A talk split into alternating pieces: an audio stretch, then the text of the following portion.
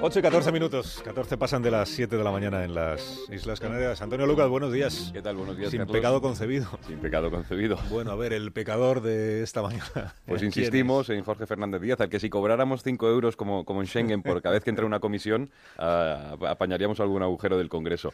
Mira, el baile de corrales de Jorge Fernández Díaz para encontrar mesa con brasero en algún rincón del Congreso de los Diputados tiene mucho de patético.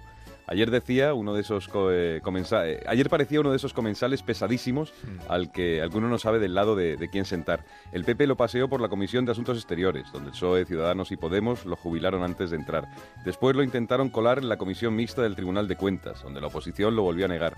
Al final, el pobre Fernández Díaz ha terminado en la Comisión de Peticiones del Congreso, donde no hace falta ser votado. Tampoco sería necesario voto para ocuparse de la guardería de la institución y nadie lo pensó. Le habrían ahorrado un par de humillaciones sucesivas. Hay que considerar, más allá de la ternura de ver a un, ex, eh, un exministro del Interior de sala en sala pidiendo que le dejen jugar, que a ciertas edades es mejor no insistir, por elegancia, más que nada.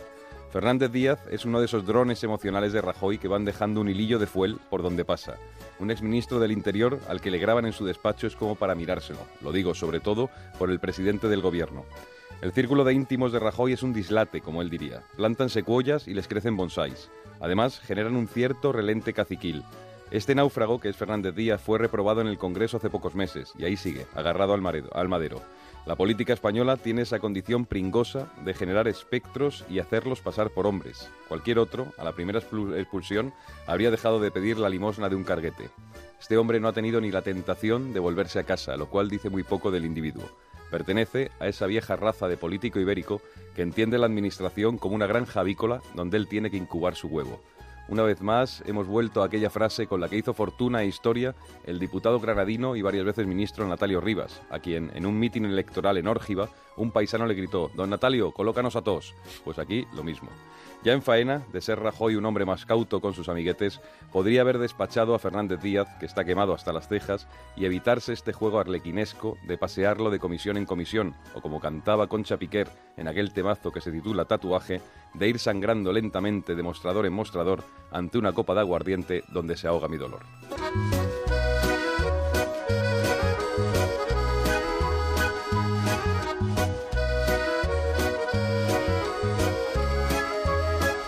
Sí, sí, pero seguimos sin saber quién va a presidir la Comisión de Exteriores.